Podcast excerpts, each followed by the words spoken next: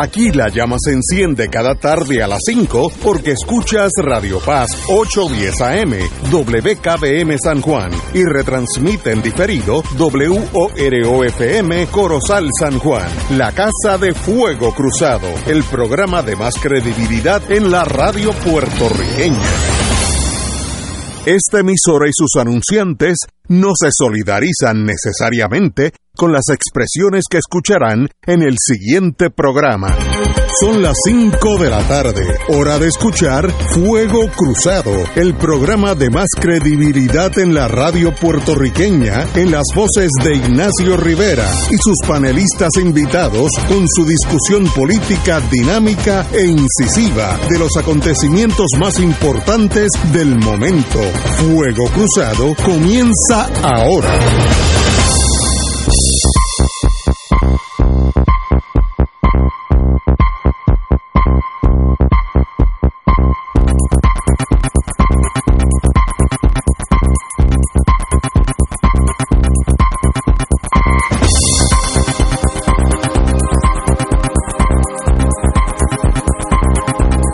Buenas tardes, Boys and Girls de Fuego Cruzado. Hoy es el miércoles de los Héctores. Héctor Richard a mi de izquierda, no en sentido figurado, sino físicamente a mi izquierda. Muy buenas, Héctor. Muy buenas tardes, Ignacio, Héctor Luis y el pueblo de Puerto Rico que nos escucha. Y el señor alcalde, Héctor Luis Acevedo. Muy buenas. Muy buenas tardes a Ignacio Rivera de Adjuntas y a Héctor Richard De Aguadilla. de la tierra de, de Diego, el Jorobado, Rafael Hernández, eso nada más. Este, y a todos los amigos y amigas que nos. Seguimos. Seguimos, seguimos ahí. Oye, como esto tiene que ver, este, como esto tiene que ver contigo, Ramón Luis Cruz Burgos renuncia como secretario general del Partido Popular Democrático.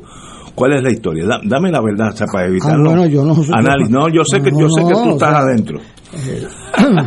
Sí, sí, pero yo no estoy bajo interrogatorio de mi abogado ni todo por el. Ramón Luis, eh, de hecho, yo creo que fui la primera persona que predije que él iba a ganar el escaño representativo, Así que que ganó porque Eso- Yabucoa, cuando estábamos eh, perdiendo, y él decidió correr para representante, y el alcalde que hoy, pues, año y ocho meses antes de las elecciones, me invitó a mí a- al barrio Guayabota, que es donde Muñoz María empezó la, la campaña después que perdimos, y a motivar los funcionarios de colegio. Y yo le dije, bueno, si los tienes los motivo, pero si no los tienes, ¿a quién voy a motivar? este, y fui y tenía todos los funcionarios de colegio. Y yo le dije al alcalde, usted va a ser alcalde de este pueblo y usted va a ser representante y, y salió. y salieron los dos hasta el día de hoy. Es un muchacho joven, este, tiene mucho por delante. Yo entiendo que él está. ¿Cuál es el big game? El- El big game es que él tiene que correr, él quiere correr para un, una elección, sea en la Cámara o en el Senado, y aparentemente, pues, eso no es tan compatible con la secretaría de un partido que tiene que estar en todos los sitios del país buscando organizar. Así que también, pues yo no sé, le puede preguntar al presidente del partido, que es su jefe, ¿verdad? Este, ¿Y no será que él le desea que él puede estar deseando ser el presidente de ese partido? No, no creo que eso esté en Me estoy discusión. inventando esto. No, no, yo sé que tú a veces te inventas cosas. sí, sí, sí. Este, pero esa es una. Este, no, no, Ramón Luis es un hombre Pero de partido, qué, institución. ¿Qué gana él renunciando? Bueno, tiempo. Te da tiempo, ok. tiempo cuando tú vas a correr para un distrito senatorial o representativo, la gente, y eso es algo que yo he vivido con los alcaldes. Cuando, yo tengo un historial de tres alcaldes eh, tremendo, y tan pronto se metieron en issues que no eran del pueblo, uno por Vieques, otro por otra controversia en Puerto Rico. Yo miré las estadísticas y lo fui a visitar a los tres. Y le dije, ah, porque se pasaban diciendo, he ganado por más. Bueno, pero ya estás en declive. La gente quiere que sus alcaldes se dediquen a sus pueblos. Y por eso, dos de los hijos de esos amigos, el de Carolina y el de Caguas, sacaron más votos que sus papás. porque la gente los percibía en su pueblo metido, hay un, boquete en la carretera, hay un hoyo, si tú te vas para atender otro issue allí en San Juan y qué sé yo, pues sales bien en San Juan, la gente, la prensa te conoce y la gente no vota por ti. Este, ¿Quién fue el senador de Estados Unidos? Politics are local. Sí, eso lo dijo el presidente. Tipo ese libro. Y eso es verdad. Ese libro eh, es un libro eh, chiquito y excelente. Este, es un libro que yo me leí en un avión y por poco no había por dónde tirarme porque es que el tipo es extraordinario. El tipo dice que él tiene una vecina hace 40 años y que le palea la nieve cuando neva en Boston y entonces él le cuidaba a los nenes, o sea, una familia, ¿no? Entonces la ve que el día de las elecciones, que es cada dos años, este, la señora como que no se ha movido a las 5 de la tarde, el carro no se ha movido de la casa. Entonces él fue donde ella y le dice, oye, este, he visto que no has ido a votar. Y me dice, es que tú no me lo has pedido. No entendí eso. Y entonces pues él le dijo, ¿cómo que yo no te he pedido el voto? Si yo llevo aquí con 40 años viviendo contigo, si eso está muy bien y me coges la nieve, pero no me has pedido mi voto. Wow. También él va a un juego de, de los juegos de ese que juegan mucho en Estados Unidos de de hockey. De hockey. Entonces, este, hay un comentarista nuevo y él va al juego y se queda callado. Entonces el comentarista le pasa una nota que te voy a presentar ahora. Y él dice, no, no me presenten un juego. Y mandó a alguien de los ayudantes para que no me presenten. Lo presentaron con nosotros después de 30 años. Tipo Neil, que la gente no le gusta mezclar el deporte con la política. Y que sé yo, pues cogió su abucheo allí. Eso, eso está en el libro ese, All Politics Local. Y pues nosotros sabremos de eso, nosotros sabemos de eso, de lo que representa un alcalde en una en una emergencia. Este, y, y hay una situación que hay que tener informada una decisión en este país de qué rumbo tiene y ahí Puerto Rico es mucho más centralizado que ningún estado en Estados Unidos. Sus servicios de bomberos, sus servicios de policía, sus servicios de educación son del gobierno de Puerto Rico. Y Togwell centralizó agua y luz este, en el 41 y el 42. Este, y entonces pues hay un debate de si esos servicios deben ser municipalizados. Es un debate en los méritos muy importantes para el rumbo del país. Eh, yo entiendo que hay cosas que no pueden municipalizarse, porque yo tengo primos míos que uno saca una nota en un sitio y con la misma nota lo cuelgan en un sitio y lo pasan en otro.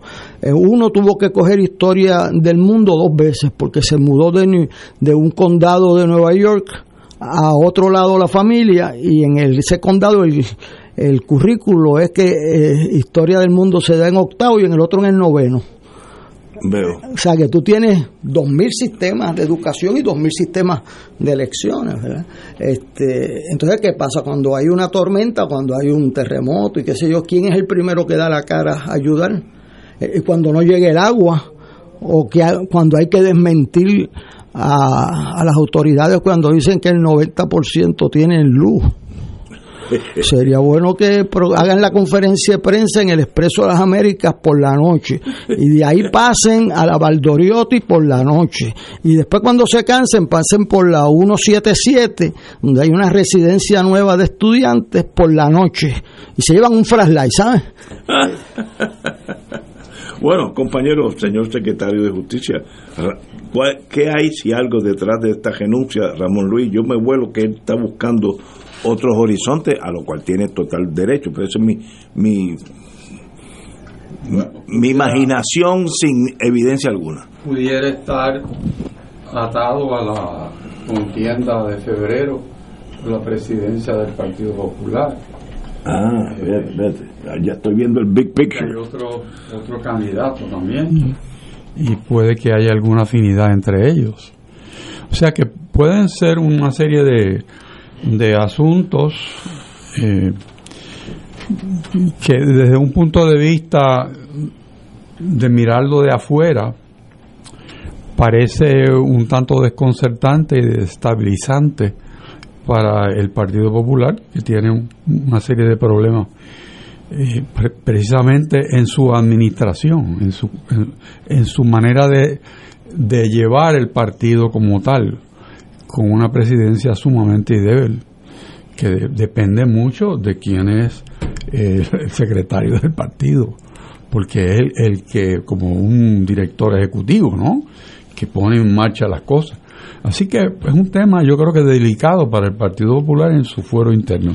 Sí, y permite la manera en que se hizo, yo una de las cosas que aprendí, eh, creo que de Hernández Colón, fue que él me dijo, mira, va a renunciar tal secretario, pero uno no, anuncia la renuncia, anuncia el nuevo nombramiento.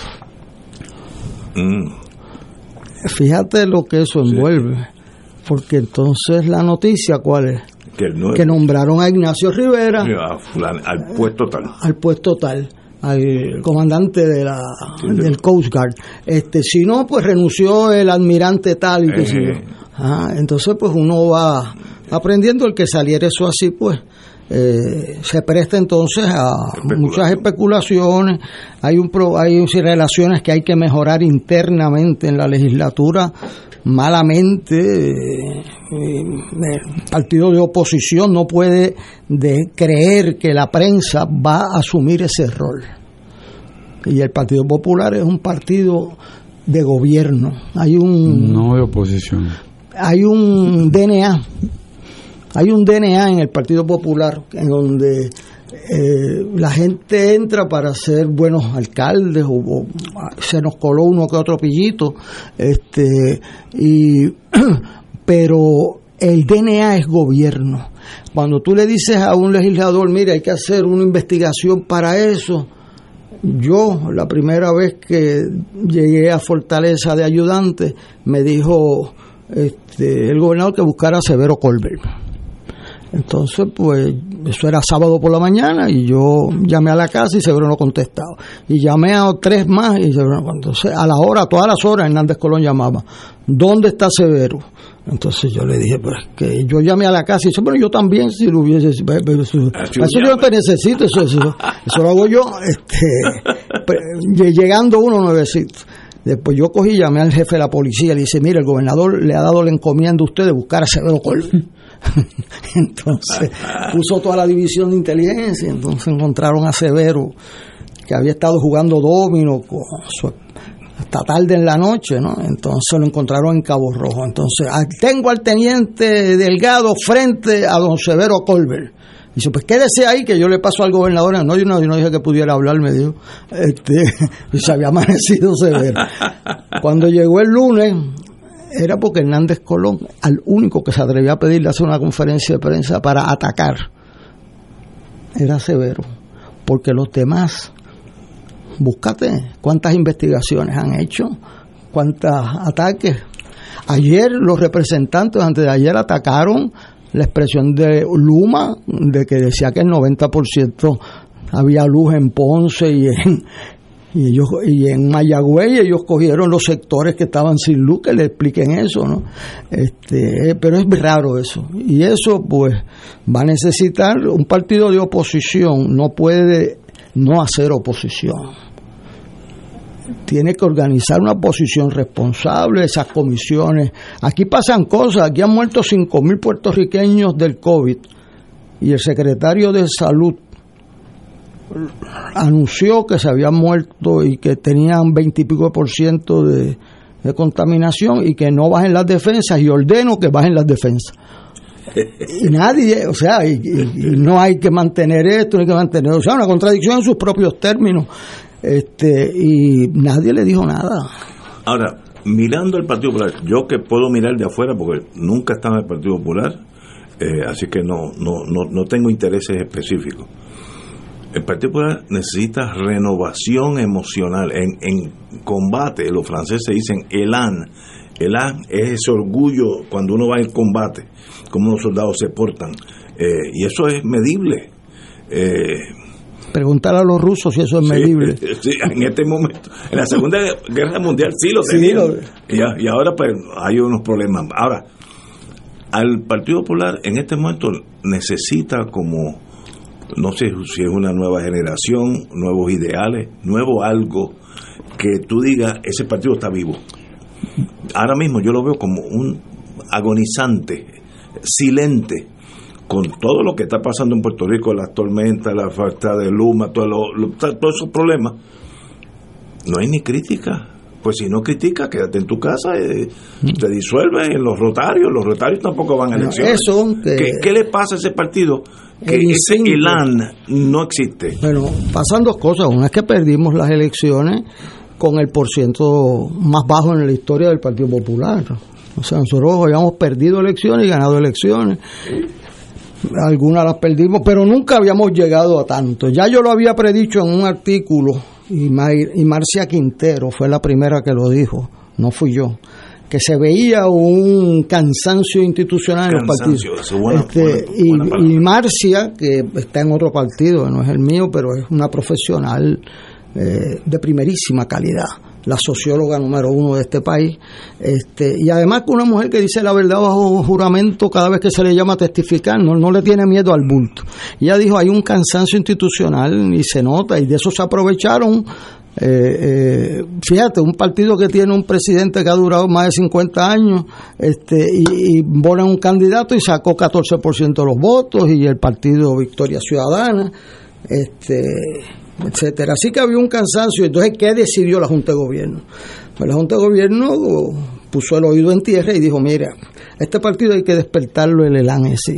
Y yo le hice un cuento allí de Loíza, que yo no encontraba funcionario de colegio en Loíza una vez, y tuve que, me fueron a buscar a la gente a un bar y dijo que yo le iba a dar una cerveza a la gente que viniera a la reunión, y se me llenó la reunión, pero era para ver la cerveza. Eh, tan pronto le dimos la cerveza, y fueron. Entonces, no conseguía de momento, pues se nos ocurrió hacer una primaria.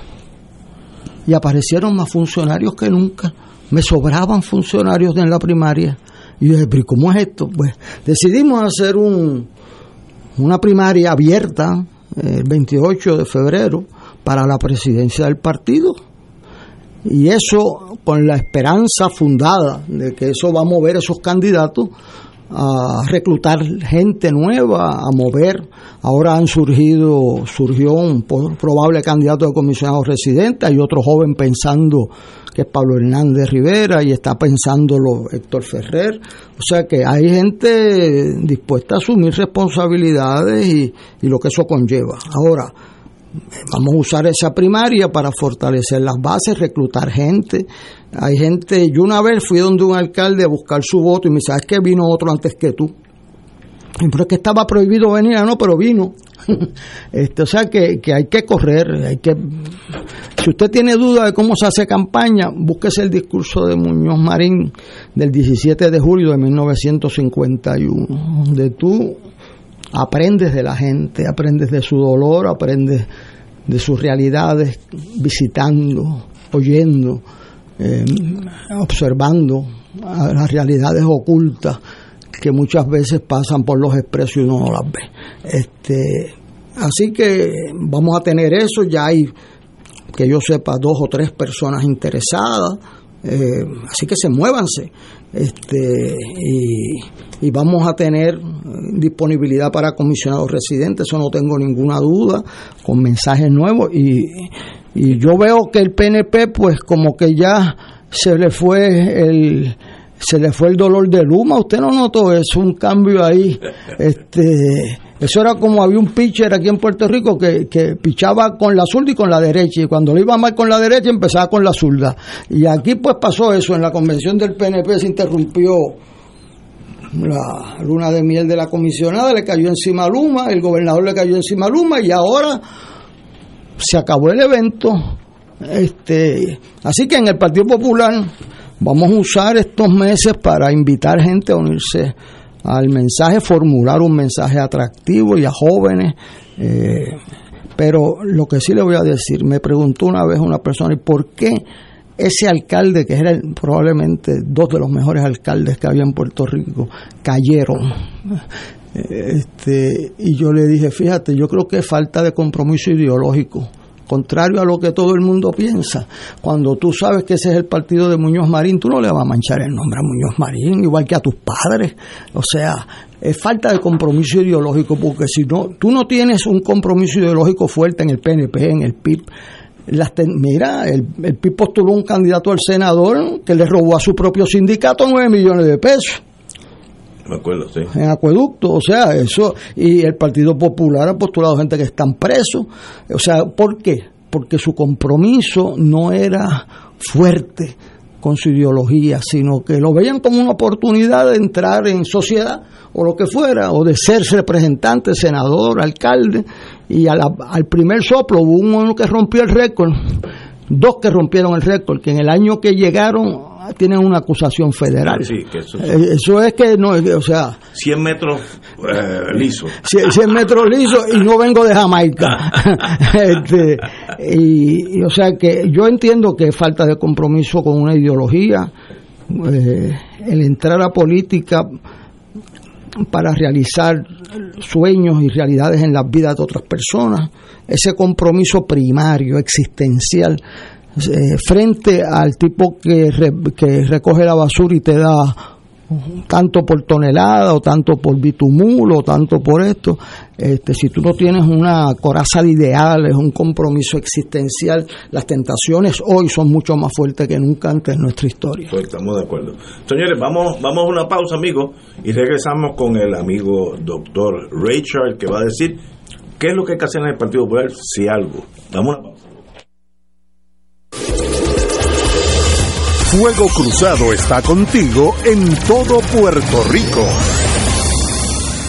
¿Necesitas subir a tu techo de forma segura? Fabricamos escaleras en metal y madera con instalación incluida. Comunícate con Don Pedro Metal 787-216-9714. Añada valor a su hogar 787-216-9714. Radio Paz te ofrece el mejor motivo para levantarte temprano y disfrutar el comienzo de un nuevo día de lunes a viernes con Enrique Liboy y Radio Paz en la mañana. La dosis perfecta de noticias, deportes y éxitos musicales de todos los tiempos, humor y curiosidades, calendario de actividades y tus peticiones musicales por el 787-300-4982. Conéctate con el 810 AM de lunes a viernes con Enrique Liboy y Radio Paz en la mañana. La Vicaría de Promoción Vocacional de la Arquidiócesis de San Juan te invita al concierto Vocación y Eucaristía en alta definición, transfigurados por el Señor, el Señor, el Señor, con la cantante católica Kairi Márquez. Márquez. Márquez.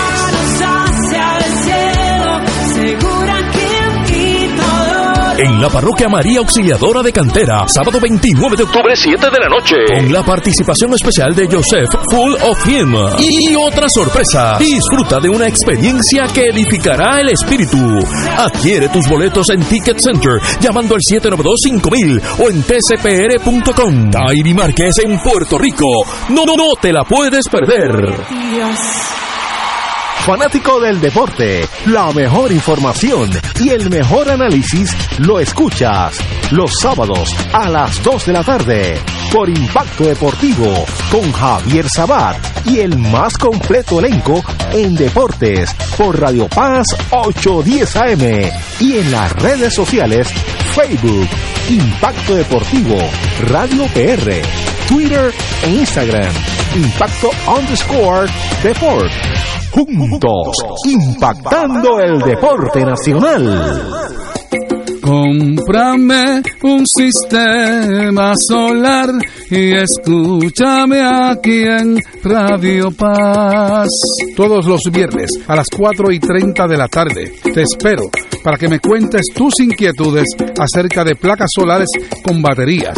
Comunícate conmigo, soy Luis Enrique al 787-536-7938 de Solar Store. Cómprame un sistema solar. Escucha los sábados a las 5 de la tarde para servirte un programa del Colegio de Profesionales del Trabajo Social de Puerto Rico con los temas de interés a la comunidad. Recuerda, los sábados a las 5 de la tarde para servirte por Radio Paz 810. Y ahora continúa Fuego Cruzado. Este segmento es presentado por MMM.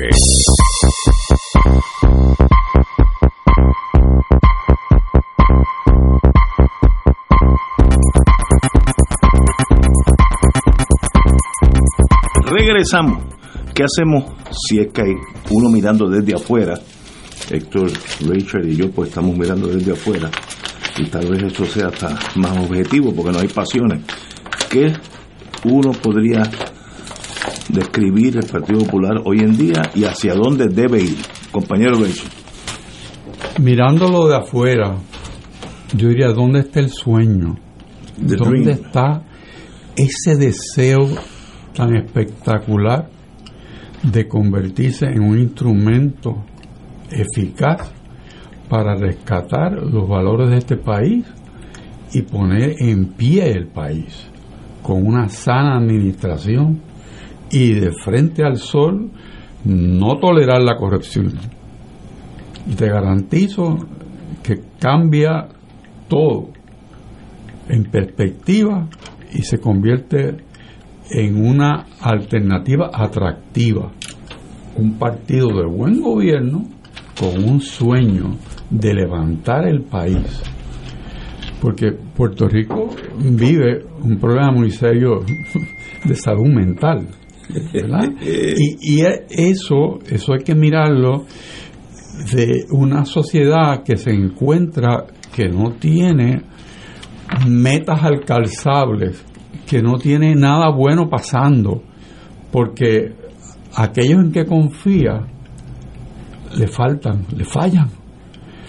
Y entonces, ¿qué, ¿qué, podemos pensar de aquellos que viven al margen de la ley? Si dentro del sistema viven otros al margen de la ley. O sea, cuando tú miras así de arriba el país, pues aquellos que, que están creciendo, las personas mayores, la edad media, todos van a decir, bueno, ¿y qué pasó? Entonces tiene que venir un sueño, tiene que venir un mensaje para levantar del suelo el país y darle un valor, darle razón para vivir, darle una esperanza. Tú tienes que revolucionar la esperanza del país. Y de eso que se trata. No es, no es otra cosa. Inspirar. Es muy sencillo. Tú tienes que levantar el país. No hay duda que eso es así. Yo lo he pensado y lo he pensado y lo he pensado y llego a esa conclusión hace años. No ahora, hace años. Y yo creo que le aplica a todos los partidos. Sí, pero todo. Pero es que hay una situación en que hay un partido que tuvo en su momento era un mensaje espectacular. Era el partido, no había no había dos, era uno nada más. Eh, entonces había hasta una una dictadura por consentimiento, decían algunos. Pero eso se nubló por muchas causas, se nubló. Y ahora tienes un partido que concurre a las elecciones, pierde la gobernación por, por punto bicicleta, porque el gobernador ganó por muy poco. Tiene un margen de mayoría en la Cámara, no tiene el mismo margen en el Senado. Pero como decía en el principio del programa, no sabe ser un partido de oposición. Pero tampoco es un partido que ofrezca una alternativa real y honrosa para el país. Y entonces, pues está a ver qué pasa, pero el, tiempo corrió ya. No, no hay tanto tiempo para compartir ese sueño. Y lo otro es quién es el que lo va a compartir. Porque falta una persona, un hombre, una mujer, que esté enamorada de ese pensamiento y que lo transfiera, lo comunique, haciendo que ese sueño sea el sueño de todos. Y eso no es difícil si tú tienes el mensaje correcto y si te disciplinas para que esa sea la línea que vas a presentar. Es un ejercicio en comunicaciones, pero tienen que ser sinceras. No puede ser el liderato este de hoy en día que vamos a preguntarle qué es lo que quiere la gente para yo decir lo mismo. No. Tú eres el guía. No, tú eres, tú eres el líder. Tú no eres un colector de encuestas. No. Porque entonces no eres líder nada. ¿En qué tú crees? ¿En qué tú piensas? ¿Por qué yo debo unirme a ti? No por lo que me ofreces, sino a dónde me llevas tú. Porque yo también tengo que participar. Es una colectividad en movimiento de rescate a una posición del país. Ese es el sueño. Yo me acuerdo, yo estaba, yo estaba empezando a vivir cuando Martin Luther King, aquel verano del 63, perdonando la fecha, yo soy medio obtuso para eso, dijo, I have a dream, que América será igual. Yo me acuerdo, yo estaba, yo era un niño, me, acababa de graduar de la universidad. Y una oración puede transformar un país. Oh, una oración. I have a dream, que Estados Unidos será lo que sea, los derechos civiles, lo que sea. I have a dream, lo decía. Oye, y eso falta. Aquí ya hay muy pocos sueños, dreams.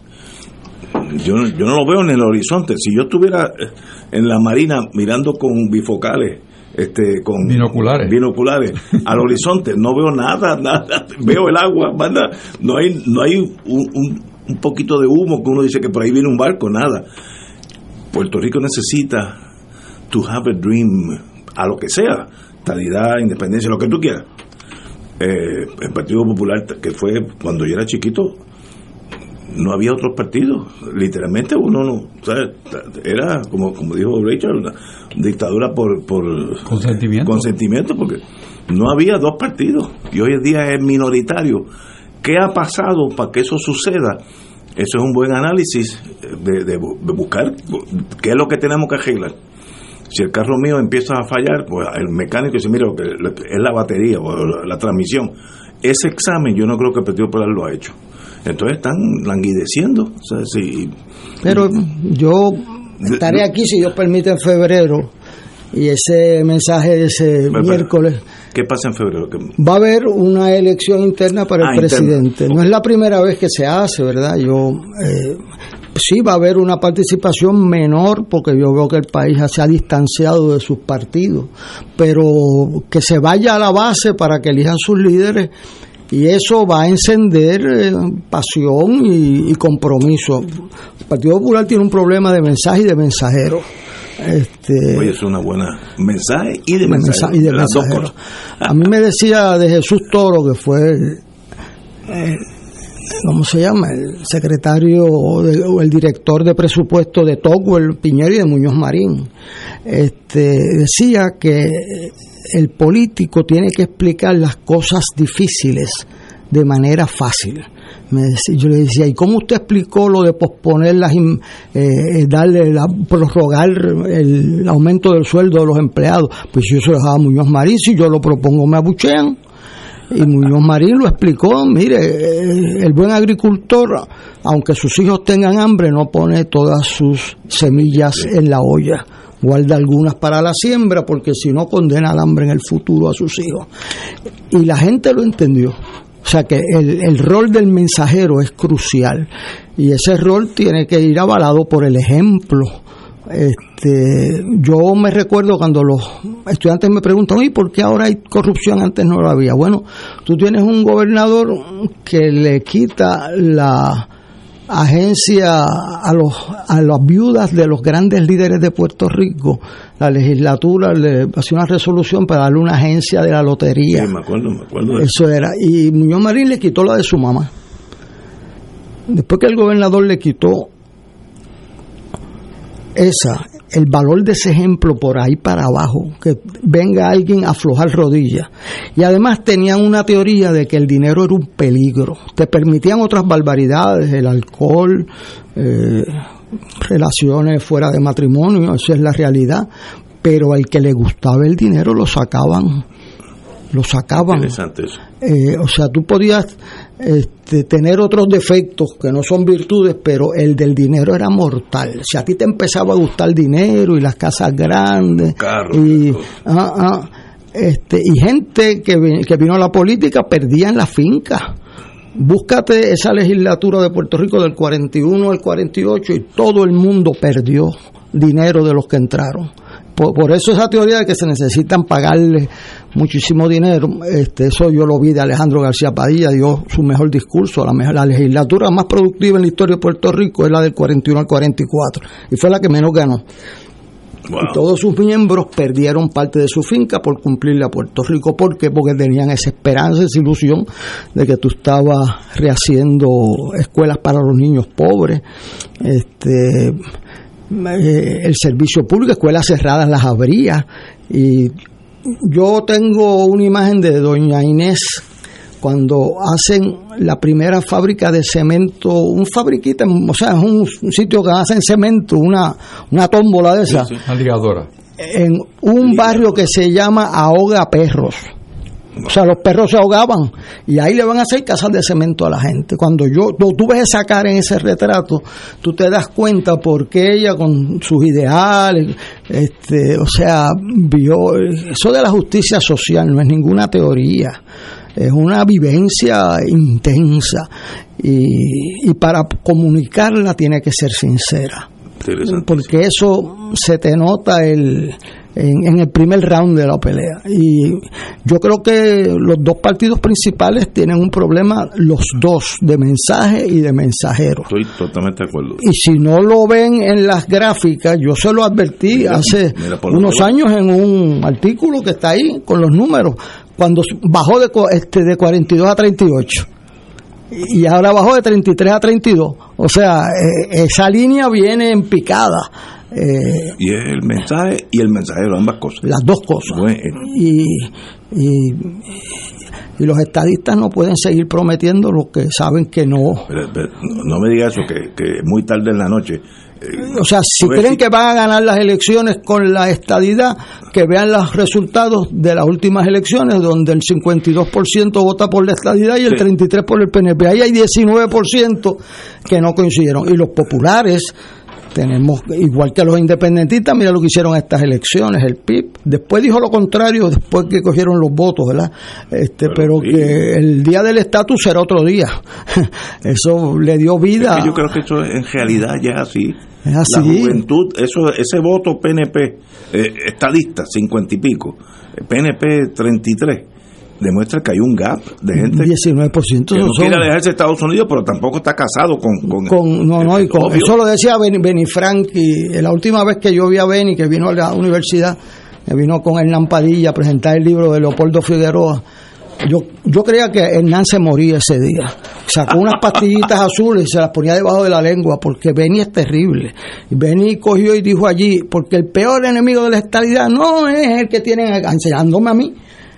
El PNP, entonces la gente puso de pie, ah. Benny diciendo eso, y Hernán em, se ponía, este, sacó un cofrecito de pastillas y este se me va a morir aquí. Este, eh, el Partido Popular necesita vida, vida. Necesita calor, calor en su sueño. Si yo yo doy academias y cuando yo le pregunto a los jóvenes, ¿y qué pasó? Pues yo nunca había visto un discurso de Muñoz Marín. ¿Por qué él dejó de ser independentista? Eso está en el 17 de julio del 51. Lo que yo te digo es que si tú no tienes maestros que te aceleren el pulso de tu conciencia y, y te le den ilusión a tú no tener todos los disfrutes de la vida, sino a llegar tarde a tu casa, a ser funcionarios, a, a, no tener el, a no cambiar el carro cada cinco años, sino cada veinte, pues, eh, pues entonces tú tienes algo que le da razón a tu ser y eso, a tu ser y a tus sacrificios, y eso es lo que hay que sembrar de nuevo de manera rápida en el Partido Popular. Vamos a una pausa, amigos. Son las seis menos cuarto. Esto es Fuego Cruzado por Radio Paz 810 AM. Pensionado del gobierno, MMM Alianza te da más, hasta 300 dólares en FlexiCard y MMM Elige, donde escoges dos beneficios adicionales. Oriéntate, MMM Haircare LLC es un plan HMO POS con un contrato Medicare. La afiliación MMM depende de la renovación del contrato. Recibirás una tarjeta de débito donde se depositará la cantidad asignada cada mes. Estos beneficios son parte del programa de beneficios suplementarios especiales para afiliados con condiciones crónicas. Puede que no todos los afiliados cualifiquen. Fuego Cruzado está contigo en todo Puerto Rico.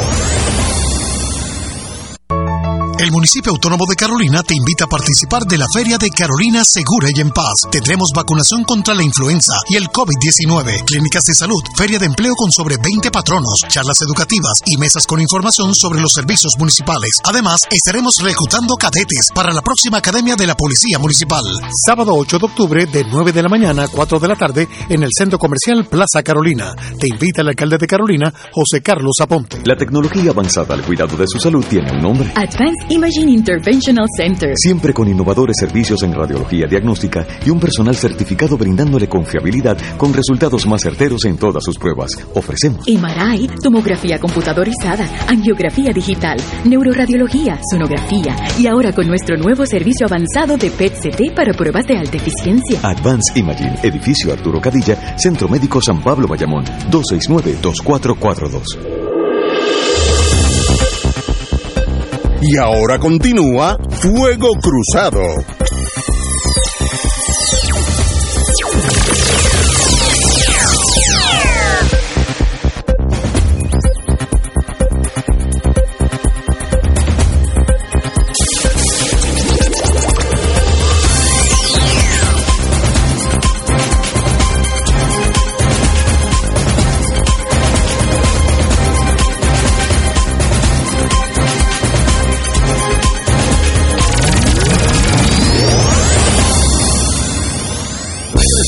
Amigos y amigas a Fuego Cruzado. Bueno, eh, a las 6 de la tarde, un poquito posterior a un anuncio que tenemos que hacer, vamos a hablar de la ley de cabotaje por un experto en ese mundo. De, estoy interesante, muy interesado porque yo viví eso no en el punto de vista intelectual, sino como guardia costanera. Así que vamos a hablar de ese mundo de cabotaje y lo fascinante que es el mundo naviero eh, de los Estados Unidos y sus leyes y sus reglamentos y cómo nos afecta. Todo eso después de las seis. Eh, bueno, el presidente Biden estuvo aquí en Puerto Rico, voló tres horas, llegó a Mercedita, tuvo tres horas por esa zona y voló tres horas de nuevo para Washington. Ese día estuvo en el aire un montón. Y obviamente por eso tiene un impacto para mí siempre positivo el hecho de que Biden esté aquí o en Arkansas le da importancia a ese movimiento. Yo tengo hijos en cuatro estados, New Hampshire, Massachusetts, Maryland y Texas, y todos me comentaron que en la televisión de esa tarde salía el, presidente llegando a, Mercedita, etcétera, etcétera, viendo los daños. Así que daño para mí eso no hace, pero vamos a analizar en realidad qué ¿Cuál es el, cómo, cómo tú lo ves, Héctor Luis? ¿Cómo tú ves el, el, impacto de la visita de un presidente de Estados Unidos en Puerto Rico? Bueno, yo lo, a diferencia de otras personas, yo creo que nos hace mucho bien. Yo creo que el problema de Puerto Rico dejó de ser el, los fondos, porque ya están identificados y están en el banco, sino el uso de los fondos. Y es una cosa increíble que aquí se hayan usado menos de la mitad de los fondos de María que están asignados en la agencia y aprobados por el Congreso y el presidente. O sea, no entiendo el delay, la, tardanza. Pues porque primero Trump este, le ah, dijo, bueno. Trump y lo que no es Trump, o sea, este, eh, cuando tú tienes, la gente cree que esa cosa de la corrupción era muy distante. De hecho, en las encuestas, y yo me equivoqué. Creí que yo podía transmitir que un gobierno corrupto le hacía mucho daño a Puerto Rico. La gente dice, ah, todos son más o menos iguales. Todos son iguales. Y, y esto, y además eso no me toca a mí porque yo nunca he visto un millón de pesos juntos, ni qué sé. Bueno, pues usted sabe lo que pasó, que nos asignaron 80 millones y han desembolsado menos de la mitad. ¿Por qué? Porque entienden que aquí hay gente que se los roba. Y entonces cuando el gobierno contrata una compañía de dos empleados y le dan millones de dólares en proyectos, y entonces eso sale en Estados Unidos, que se llama White, White Fish. White Fish. Eh, pues tiene dos empleados, dos. el- En Montana. en Montana, o sea que tiene, a pie no llegan, este, y entonces le dan unos millones que nadie nunca averiguó cómo esa compañía llegó a coger un contrato en Puerto Rico, el presidente de los Estados, o sea que nos desprestigiaron. Yo creo que además eh, para la energía renovable y las placas solares, eso fue un día espléndido, porque poner a un presidente de Estados Unidos en el sol de Ponce, en- a dar una conferencia de prensa en la pista de Mercedita, que eso debe haber estado en sobre 110 grados, que, no haya, eh, eso es un incentivo a la energía renovable, que han habido sus problemas en este huracán.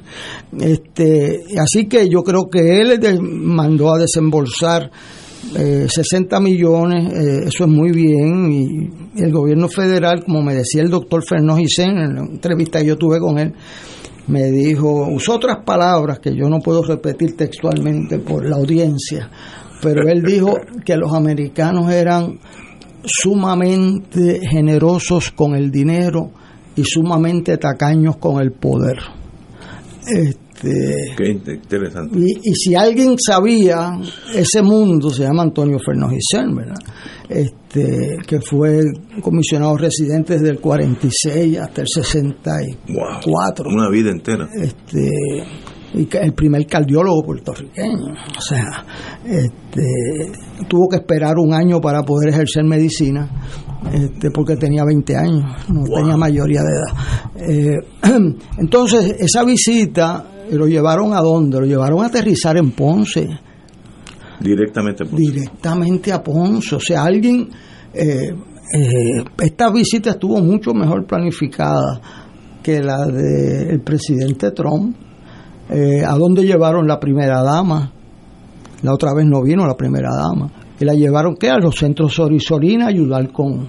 eh, estuvo con el alcalde de Ponce, estuvo con el gobernador, con la comisionada residente, con Lidia Velázquez que se llevó el, el abrazo de, del año. Este, había una persona en la política que yo me recordaba, tres que teníamos en el Partido Popular, que para salir en la foto se ponían eh, o, o te codeaban o, o saltaban de atrás para verse. Oye, pues que, que eso, verdad, eso es Eso- cierto. Y da hasta, no sé, nostalgia, yo no sé cómo. A mí me da hasta, me siento incómodo que eso Pero uno lo vio. eso- eh, y- y uno eso lo está- vio. eso lo hay un representante hoy en día que hace eso muy bien. Bueno, antes habían dos. Eso que ha bajado. vamos. Habían dos y yo me recuerdo en una, cosa, una bandera del Partido Popular que Hernández Colón se vio y, y dijo, adiós, ¿y dónde está? Y no voy a decir el nombre, porque ya murió. Este, ¿Y dónde está tal persona que no la veo empujando para salir en la foto? este, yo creo que nos hace bien porque va a acelerar. Además hizo un anuncio que para mí es el más importante, no es el de los 60 millones, es que le asignó a un miembro Sí, a una persona. a una persona por nombre y apellido, Usted está, a cargo, usted está a cargo de esto. de darle prioridad a la electrificación en Puerto Rico. Y eso es importante. Y esa delegación de responsabilidad eh, normalmente mueve montañas en el gobierno federal, ¿sabes? Se te quedan... Y yo te lo digo porque yo trabajé para un permiso en el cuerpo ingeniero que se perdió entre Atlanta y Washington. Este, y después el proyecto que tienen aquí de Puerto Nuevo, que yo lo fui a ver el primer año de alcalde, todavía están trabajando con él, lo que hicieron fue, cogieron el doble de proyecto y le extendieron el doble de los años. Por eso que está allí todavía, eh, este, trabajando. Este, y yo en mi primer año me llevaron a Mississippi para verlo, el cuerpo de ingenieros, que tienen un, una cosa de 100 metros, el río Puerto Nuevo este, en escala, o sea, una cosa impresionante. Este, así que nos va a ayudar. Eh, fue muy breve, pero también fue a Florida, fue tres horas. Además que el presidente de los Estados Unidos, eh, uno eh, esas visitas son simbólicas. o sea, nadie va a creer que en ese viaje él viene a tomar un policy decision. Eh, o sea, esa visita viene con dos propósitos. Uno, generar empatía con el dolor de la gente. Y tres, darle un mensaje al gobierno federal. Yo estoy pendiente de estas cosas, porque si yo vengo aquí, mira lo que él dijo antes de venir. Porque a Puerto Rico no lo han tratado muy bien. Eso lo puso en los medios. Eso no fue que lo improvisó porque le dio mucho calor allí en Ponce. Eso lo dijo antes de salir. Eso quiere decir que el funcionario federal que le dijo, te estoy asignando la electrificación de Puerto Rico, que la acelere. ¿Oíste eso bien, verdad? La próxima vez que él venga, ¿qué es lo que van a ver? ¿Qué fue lo que usted prometió? ¿Qué hiciste? Y eso tiene efectos favorables al país. Eh, así que, bienvenido a Biden. Yo creo que muy bien estuvo. Este, lo único que lo hicieron sudar calor boricua allí en Ponce, eso debe haber estado en esa pista. Pero eh, ahora el que le proponga una placa solar, él le dice, yo sé dónde la puede poner, ¿sabes? Compañero Richard. La visita yo creo que tenía múltiples propósitos. Uno altruista y otro de ventaja política. Yo creo que ambos ambas eh, misiones se cumplieron.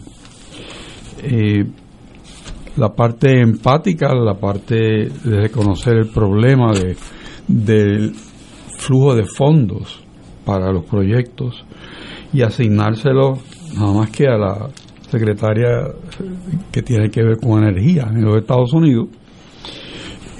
Y ella se visualiza no como un monitor sino como un team leader.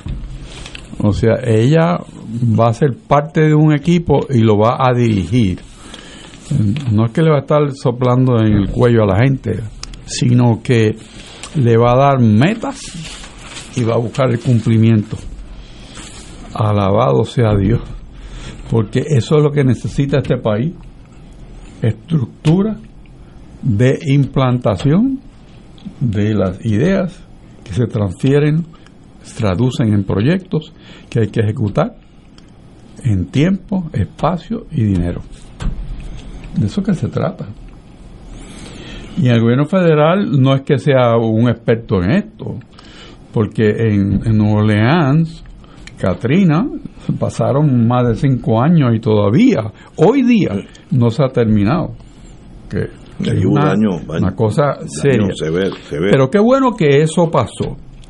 Lo otro es que la campaña eh, para las elecciones de medio término, que está a todo vapor, pues recibe un elemento de un presidente que no tan solo busca el respaldo de los, de los hispanos, y los migrantes, sino que tiene empatía, que va y pone a la esposa a aprender a llenar bolsas de víveres para la gente que los necesita. Y cargarla. Sí, cargarla. Y, eso es simbólico, eso es importante. O sea, que, que ves una proyección distinta, un matrimonio, unos, unos seres humanos que son por la gracia de Dios, presidente y esposa del presidente de los Estados Unidos, que vienen y se integran, por lo menos de una forma visual, por un momento, a los procesos que vive el país. Y la gente dice, mira, si ellos se metieron el sol aquí, estuvieron aquí, cargaron las bolsas, llenaron la bolsa, pues mira qué bueno que nos están ayudando. Eso proyectado nacionalmente en Estados Unidos, va a ser una parte importante del mensaje de los demócratas, liderados por su presidente. O sea, yo creo que eso es importante. Y obviamente la, la chica símbolo de todo esto es Nidia Velázquez. O sea, es la persona que recibe el abrazo del presidente con el tremendo mensaje que no abrazó ni a la comisionada residente ni al gobernador. ¿Y, qué simboliza eso? Bueno, el poder. Si tú eres abrazado por el presidente de los Estados Unidos. Tú estás bien, bien montado. Estás bien montado, estás querido. O sea, tienes el respaldo público en vivo y a todo color del presidente de los Estados Unidos con las virtudes y, las otras cosas no tan buenas que pueda tener la representante, ¿verdad? Y eso se hace a propósito. Se hace a propósito y eso es parte de lo que se quiso montar aquí para ayudar en la campaña de los Estados Unidos. O sea, eso está cumplido. ¿Por qué queda el gobierno local en una especie de rezago en esa distinción? Pues yo creo que es una cuestión de énfasis. O sea, si no podemos olvidarnos que en Estados Unidos, eh, al igual que aquí, los partidos son importantes, pero allá quizás un poco más. Aquí tú tienes una mezcla en que el presidente del partido Nuevo Progresista y la comisión de residentes no comparten el mismo partido. Eh, eso crea un problema para el presidente de los Estados Unidos de cómo él muestra sus afectos, sus predilecciones y su respaldo. Si hubiesen estado separados, quizás hubiese sido distinto, pero al estar juntos, el presidente no puede, en el sitio en que está actuando, actuar sin dar la apariencia de respaldo a dos en vez de a uno quizás. O sea que dentro de lo que es la política nacional, el resultado de esta visita era predecible. El objetivo político se cumplía con la visita y el respaldo a Nidia Velázquez. El, el afecto empático y de respaldo a los esfuerzos del gobierno de Puerto Rico para eso lo demuestra que dándole mejores herramientas para lograr hacer el trabajo, no desde una señal política. Así que frío calculadamente el despliegue de poder, de esto que estamos hablando, de poder del presidente de los Estados Unidos. Interesante, interesante. Y el valor de los símbolos. Correcto, Y el valor sin de los- duda. Los símbolos son Sí, sí, sí, sí, sí. poemas. Y el retrato de él abrazando a donde están en serios problemas, que es la Cámara de Representantes, y a una líder hispana que preside la Comisión de Pequeños Negocios y salir con un abrazo afectivo muy afectivo, o sea, bien sincero, pues, y, y, o sea, eso es, si yo fuera a hacer el que planifique ese viaje, eso sería lo que yo quisiera transmitir, porque a él no le añade un voto, un abrazo con Pierluisi ni con Jennifer González. con ella. Trajo a Nidia, Y porque Nidia tiene. porque, por- porque ella va a elección semanas, en cinco, cinco semanas, y representa a una mujer mujer hispana. hispana, este, así que Ese juego se estaba jugando también. eh, yo entiendo que estaba muy bien planificado y ejecutado. De hecho hubo errores, ¿verdad? Como en todo, pusieron una guagua presidencial donde no permitían ver a los canales de aquí. Eh, cuando empezó a saludar al gobernador, no salieron los canales de acá, tenían que ir por las vías internacionales porque pusieron una guagua al frente. Este, o sea que hacen sus cositas también, este, para no hablar de la fuerza de un sándwich, ¿verdad? De un medianoche.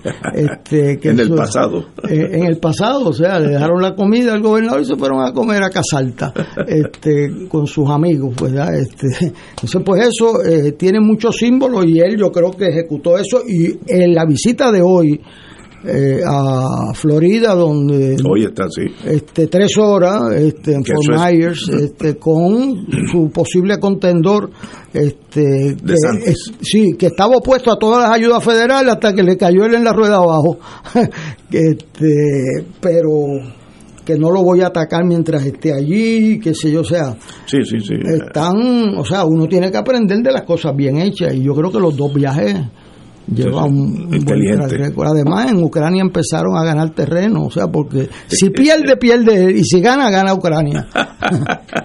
Vamos a una pausa, amigos, y regresamos con Fuego Cruzado. Esto es Fuego Cruzado por Radio Paz 810 AM.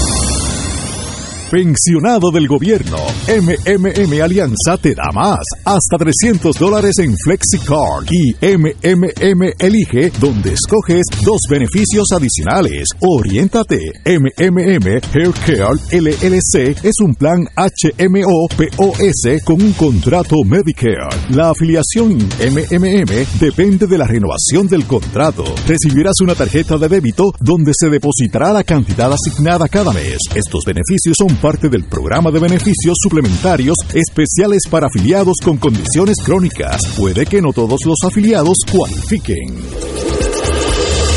Fuego Cruzado está contigo en todo Puerto Rico.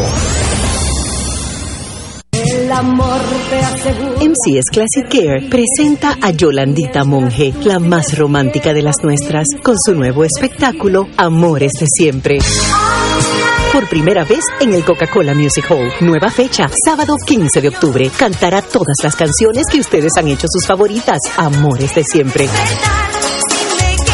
Sábado 15 de octubre en el Coca-Cola Music Hall. Boletos en tiquetera. Te invita Goya. Produce Rafa Muñiz.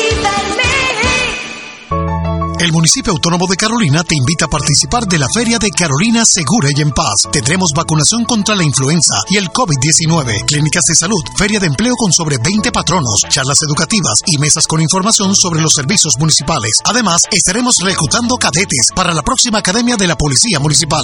Sábado 8 de octubre de 9 de la mañana a 4 de la tarde en el Centro Comercial Plaza Carolina. Te invita el alcalde de Carolina, José Carlos Aponte.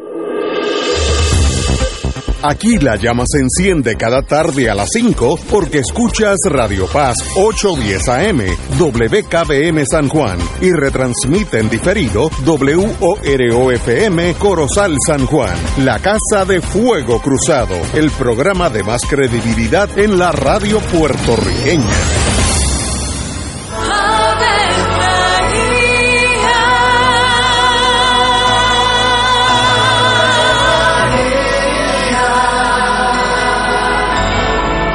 Ángel del Señor anunció a María. Y ella concibió por obra del Espíritu Santo.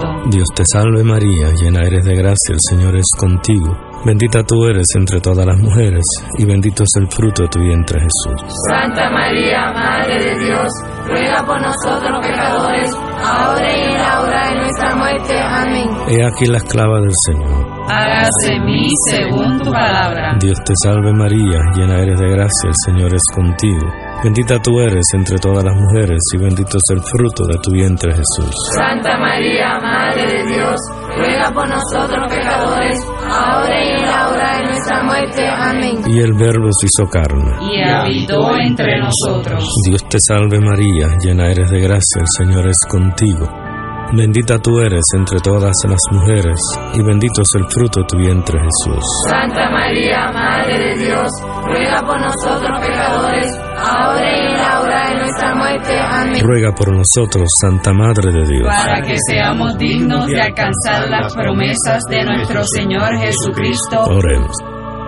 Derrama, Señor, tu gracia sobre nosotros, que por el anuncio del ángel hemos conocido la encarnación de tu Hijo, para que lleguemos por su pasión y su cruz a la gloria de la resurrección, por Jesucristo nuestro Señor. Amén. Gloria al Padre, al Hijo y al Espíritu Santo. Como era en un principio, ahora y siempre, por los siglos de los siglos. Amén.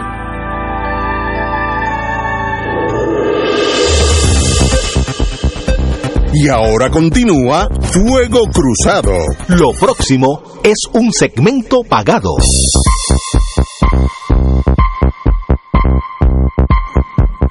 Amigos y amigas, hoy me siento honrado de tener nuevamente a mi querido amigo Omar Carrión. Muy buenas tardes, Omar. Buenas tardes, Ignacio. Buenas tardes, Héctor Luis, al distinguido aquí panelista. Vamos a mi mano derecha. No, no, no, no me recuerdo el nombre de él, pero Don Richard. Vamos a hablar de leptopterosis. Con ese nombre ya tú sabes que hay peligro. Con algo que tenga ese nombre tan complejo, no es un catarrito. ¿Qué solución tiene HH Distributors en torno a la leptopterosis? Leptospirosis. Leptospirosis, leptospirosis. ¿Qué es eso? ¿Qué, pueden hacer ustedes? Bueno, eh, antes, antes que nada, Ignacio, antes de arrancar a contestarte la pregunta, déjame enviarle saludo al distinguido Norberto Galarza, que es fiel oyente tuyo de allá de la urbanización Bunker en Cagua. Qué bueno, honrado. Y, si no le envío saludos se molesta la otra vez. Me no me enviaste saludos y no le enviaste saludos a, a, Ignacio. Muchas gracias, muchas gracias. ya cumplí, eh, Norberto. pues contestando a la pregunta, HH, pues eh, somos una compañía que nos dedicamos a esto, a brindar soluciones reales en cuestión a la contaminación dentro del agua y el aire. En este caso, pues estamos dándole duro a lo del agua, porque como ya sabes, los casos de leptospirosis siguen en aumento y hay una muerte por ahí que se la están achacando a esta bacteria. Y HH Distributor le brinda a la gente de tener una oportunidad en su casa de tener lo que se llama una, una mini planta de tratamiento de agua en su casa, que es nada, nada más y nada menos que un river osmosis. ¿okay? El river osmosis está avalado hasta por este, la Organización Mundial de la Salud en su guía para calidad de agua potable. Ellos recomiendan y dicen que lo único que le garantiza a la gente un agua 99.99 pura es un, un river osmosis. Eh, se han visto troces militares por ahí purificando agua de diferentes cuerpos de, agua y si venimos a ver, ellos utilizan este mismo procedimiento, lo que pasa es que pues son camiones ya grandes, a tamaño ya industrial, que nosotros por ende trabajamos también lo que es industrial este y ellos purifican el agua eh, a través de ese proceso, un river osmosis. El equipo de nosotros se llama Water Tree, pasa por varios procesos, elimina todo químico que hay en el agua, eh, incluyendo todo virus y bacteria que hay en el agua. ustedes garantizan que esa agua sería libre de virus y bacterias. Sí, porque este equipo tiene lo que se llama una membrana semipermeable, eso es lo que yo le digo a la superhéroe de nuestro equipo, porque eh, el agua pasa por ahí a presión por unos rotitos tan y tan y tan pequeños que para que tenga una idea, el glóbulo rojo humano mide 8 micrones y usted lo tiene que ver a, ver a través de un microscopio. Imagínate algo que sea siete veces más pequeño que un glóbulo rojo humano. Pues nuestros, eh, los rotitos por donde pasa el agua de esta membrana semipermeable mide un micrón. O sea, son siete veces más pequeños que el glóbulo rojo humano. La bacteria más grande que existe actualmente mide 5 micrones. Y el virus más pequeño que existe actualmente es el de la influenza que mide 3 micrones. O sea que no hay virus y bacteria que pase por esos rotitos. ¿Qué sucede? Que esta membrana tiene la capacidad de no permitir que pase ningún tipo de virus, bacteria, químico, nada sea que el agua sale 100% pura, por eso lo garantizamos, aparte que tiene la capacidad de flocharse y limpiarse cada 24 horas. O sea que cada 24 horas el equipo se autoflocha y se limpia solo y todo virus y bacteria que él ya haya acumulado en una parte de la membrana lo va a tirar por el desagüe fregadero. Por eso el sistema siempre va a estar limpio y siempre te va a dar agua 100% pura. ¿Cuán costo efectivo, que esto es importante para todos nosotros, es obtener el sistema Water Free comparándolo con el costo del agua embotellada? Pues mira, para contestarte esa pregunta, Ignacio, voy a utilizar una un ejemplo y una situación que me sucedió en estos días en un supermercado. Oye, y la gente sin darse cuenta están comprando cajas de agua embotellada y no se han dado cuenta que el precio ya subió el precio subió y subió bastante. Porque yo estuve en el supermercado en estos días, una señora, una marca de caja de agua que no voy a mencionar, que antes valía 3.99, ahora están en 5 y pico. Sí, verdad. Correcto y la señora compró dos cajas de agua cuando fue a pagar, ahí se dio cuenta y dijo, bueno, ¿qué pasó aquí? Y dijeron que están en cinco y pico. Pero vamos a usar ese ejemplo para que vean que cuán, cuán costo efectivo es tener un sistema de nosotros en, sus casas. Vamos a redondarlo a 10 dólares. Óyeme, cada cajita de esas que de cada caja de agua que esa señora compró trae 24 botellas. Si dividimos 5 dólares entre 24, está saliendo a 20 centavos la botella. Para hacer un galón, se hace, Ignacio, se necesitan 8 botellas de 16 onzas. Si multiplicamos 8 botellas por 20 centavos, son a 1,60 el galón le está saliendo. Ahora, el pagaré máximo de nuestro equipo son 69 dólares. Si dividimos 69 dólares entre 30 días, que es un mes, serían 2 dólares y pico, pero da 500 galones al día. Si dividimos 2 dólares y pico entre, entre 500, te va a dar 0.004, o sea que te está saliendo a menos de un centavo el galón obteniendo nuestro equipo y purificándola en tu casa sin tener que cargarla, sin tener que estar contaminando el ambiente y sin tener que estar haciéndole daño a tu cuerpo porque el microplástico se diluye dentro del agua y está comprobado que hace daño. ¿A dónde tenemos que llamar para más información? Bueno, toda persona que llame al 787-945-0340 le vamos a estar visitando completamente gratis, no le vamos a cobrar nada, le vamos a hacer el monitoreo de calidad de agua completamente gratis y se le va a orientar. Así que, óyeme, iba a recibir la oferta de triple cero. Cero pronto, cero cargo por instalación y cero pago por 45 días. Wow. 945-0340.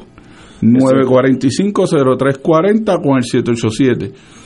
Pues Omar, como siempre, un privilegio tenerte aquí. Gracias a ti, Ignacio. y en estos días que estamos peleando contra leptospirosis, yo puedo estar aquí 15 años y nunca voy a poderla decir correctamente, pero Steve Ahora, dáselo un nene de, de, de, 6 años, como te lo dice a las millas.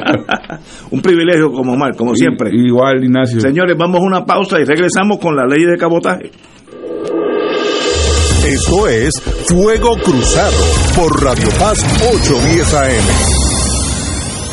Beneficiario de Medicare, con Triple S Advantage recibes más dinero en tu cheque del Seguro Social, hasta 2.041 dólares con 20 centavos al año. Con el Buy Down tienes dinero directo en tu bolsillo que puedes usar para lo que tú necesites, un cafecito, un almuerzo, para hacerle unos regalitos a los nietos y a la familia. Aprovechalo y cámbiate hoy a Triple S Advantage. Aplica a cubierta Ahorro Max. Triple S Advantage es una organización de cuidado coordinado con un contrato con Medicare. La afiliación a Triple S Advantage depende de la renovación de contrato. Fuego Cruzado está contigo en todo Puerto Rico. ¿Necesitas subir a tu techo de forma segura? Fabricamos escaleras en metal y madera con instalación incluida. Comunícate con Don Pedro Metal 787-216-9714. Añada valor a su hogar 787-216-9714. Buenos días familia. Es la casa a la que siempre puedes llegar sin invitación. A las 10 de la mañana, Judith Felicie es tu anfitriona para conversar sobre medicina, psiquiatría de niños y adolescentes, artes, derecho, valores y fe. Todos los días por Radio Paz 810 AM. Buenos días familia. Donde una conversación parece demasiado corta. Buenos días familia. De lunes a viernes por Radio Paz 810 AM. Fanático del deporte la mejor información y el mejor análisis lo escuchas los sábados a las 2 de la tarde por Impacto Deportivo con Javier Sabat y el más completo elenco en deportes por Radio Paz 810 AM y en las redes sociales Facebook Impacto Deportivo Radio PR Twitter e Instagram Impacto underscore Deport juntos, impactando el deporte nacional. Y ahora continúa Fuego Cruzado.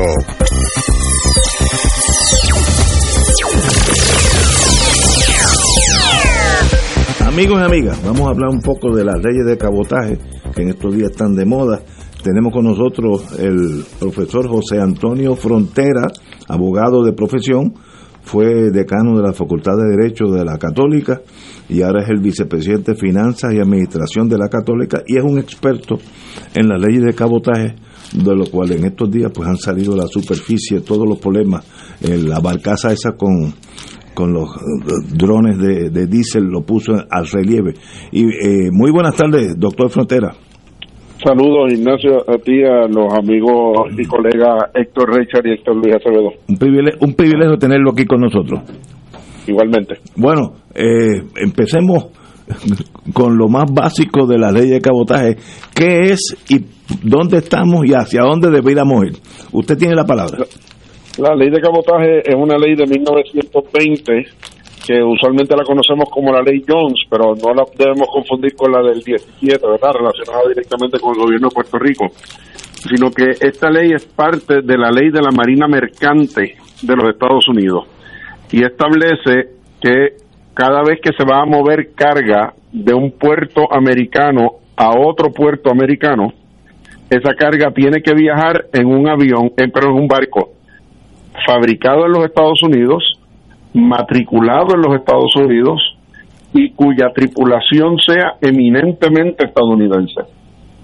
Así que cualquier bien que haya pisado un puerto de, los Estados Unidos y venga para Puerto Rico, o salga de Puerto Rico hacia los Estados Unidos, está sujeto a moverse en un barco que cumpla con esas condiciones.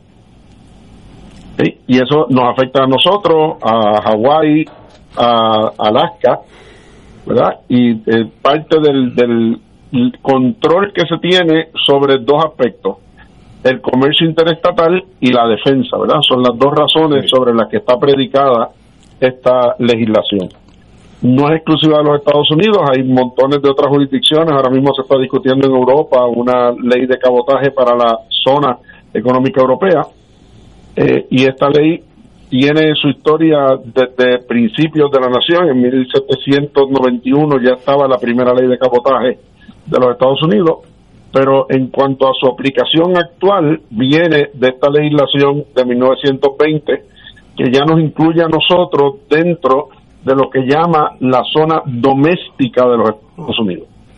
Eh, que es la excepción, ¿verdad? Distinto a Islas Vírgenes o a Guam y la Mariana, que no están dentro de la zona comercial doméstica de los Estados Unidos, sino que a pesar de ser territorios americanos, están dentro de lo que ellos llaman mercados y puertos internacionales. ¿Y, y por qué esa diferencia entre San Tomás, Santa Cruz y Puerto Rico? Si estamos uno al lado del otro. Bueno, la definición que hace el Congreso a ese respecto, y, y de nuevo, hay que acordarse el origen de la ley. La, la ley como está surge de las condiciones de la Marina Mercante luego de la Primera Guerra Mundial. Así que hay toda una idea de proteccionismo comercial y militar en el cual sabemos que Puerto Rico ha jugado históricamente un rol que las Islas Vírgenes nunca tuvieron. Así que de ahí esa, esa mantenernos a nosotros dentro de esa regulación, como pasaba en aquel momento con Filipinas hasta que obtuvo su independencia y salió de la, de la zona de protección americana, ¿verdad? Así que eh, por eso la diferencia particular que eh, según surge, ¿verdad?, del, del récord congresional del trato a Puerto Rico y las Islas Vírgenes en el contexto de esa legislación. Yo sé que hace como 20 o 30 años, o tal vez más, Alaska obtuvo una dispensa en torno a poder enviar el petróleo alasqueño de Alaska, que es Estados Unidos, a California, que es Estados Unidos, en barco de bandera extranjera. ¿Eso es correcto? Eso es así y Puerto Rico ha tenido dispensas y hay unas dispensas activas que nosotros no estamos utilizando, que, están disponibles por ley para, para ciertas cosas. Porque en el caso de las excepciones, las mismas están predicadas en que los Estados Unidos no produzcan barcos que se necesitan para las condiciones específicas de ese transporte. Veo, veo. Entonces, Estados Unidos es uno de los productores más pequeños en este momento a nivel mundial de, de barcos de nueva, de nueva generación y por lo tanto ha tenido que exceptuar industrias y, y, cargas particulares que no se fabrican barcos en Estados Unidos para manejarlo en este momento porque los barcos no son eficientes para competir. Eso pasó con el petróleo, eso pasa con las barcazas que convierten el gas natural que lo evaporan eh, en el puerto, lo, en la barcaza se vuelve líquido y al llegar al otro puerto se vuelve a evaporar para pasarlo a las plantas de, de producción. Estados Unidos no está fabricando ese tipo de, embarcación o tiene un número mínimo ya comprometido en, sus mercados internos y entonces se, se autorizan excepciones. Esas son excepciones por ley. Okay, Las otras son excepciones por lo que se llama un waiver, ¿verdad? Que es lo que acaba de pasar en el caso de Puerto Rico. El, turismo norteamericano que viene en los barcos, yo vengo del río San Juan y ayer había un barco que en mis tiempos era un portaaviones del tamaño de turismo y la bandera era de Nassau. Pero Usualmente los cruceros son de Nassau. Ok, y eso, esa es otra excepción a la regla hay una ley especial y hay un tratado que atiende el tema de los cruceros. Veo. Y de, pasajeros. Entonces, lo importante con los cruceros es que la, el, itinerario del viaje sea eminentemente internacional. Entonces, si el itinerario del viaje es más internacional que doméstico, hay una excepción dispuesta en la ley. Veo. Ah, por eso es que visitan otra islita por ahí. Exacto. Ah, todo tiene un trick en la vida. Compañero Richard. Esa, ese tema del turismo, pues fue trabajado por Puerto Rico en los años 70. Recuerdo que era el presidente Carter el que estaba en funciones cuando Puerto Rico hizo la gestión y obtuvo la posibilidad de que los cruceros pararan aquí porque antes de eso Puerto Rico no era un puerto de crucero y la gente tenía que ir a Islas Vírgenes. Y entonces era un puerto donde tenías que llegar en avión y trasladarte entonces a Islas Vírgenes para montarte en el barco.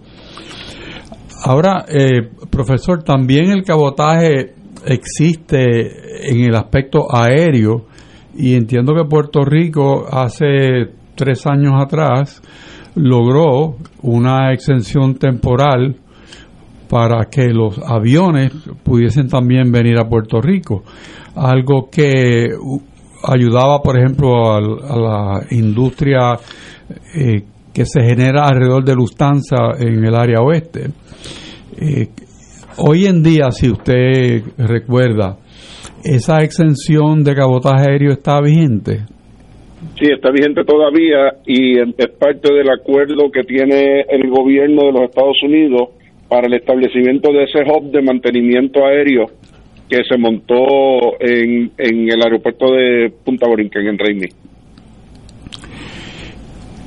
Y, por ejemplo, el, el tema de la ley de cabotaje en Estados Unidos no es un, un tema que haya pasado de moda, es un tema que mantiene todavía eh, ocupados al Congreso, a las uniones, a los presidentes que buscan el apoyo de ciertas uniones, etcétera. Pero eh, me parece que tan recientemente como el año 2021, el Congreso actuó para achicar todavía más el proceso de lograr exenciones y, y la estaba atando a la seguridad nacional. Y un, un, poco de eso el presidente Biden trató en ocasión de ahora lograrse que la barcaza que salió sabiendo que no tenía permiso para entrar, pues llegó y le echó ese muerto encima al, gobierno, ¿verdad? Eh, esa, esa nueva reglamentación que achica la posibilidad de las exenciones, eh, ¿obedece a qué? Vamos a ver dos, cosas importantes de lo que usted ha mencionado que nos lleva a esa respuesta. En primer lugar, ¿por qué las uniones?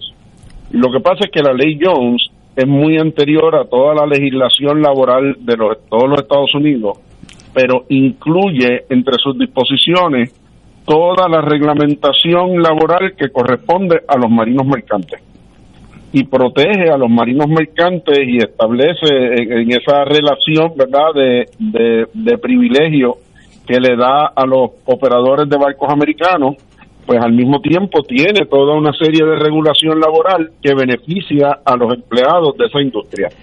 Así que hay dos sectores poderosos que cabildean en el Congreso y que mueven dinero, ¿verdad?, en las campañas políticas, que son tanto los dueños de los astilleros y los dueños de los barcos, por el otro lado, las uniones que representan a los empleados de los barcos.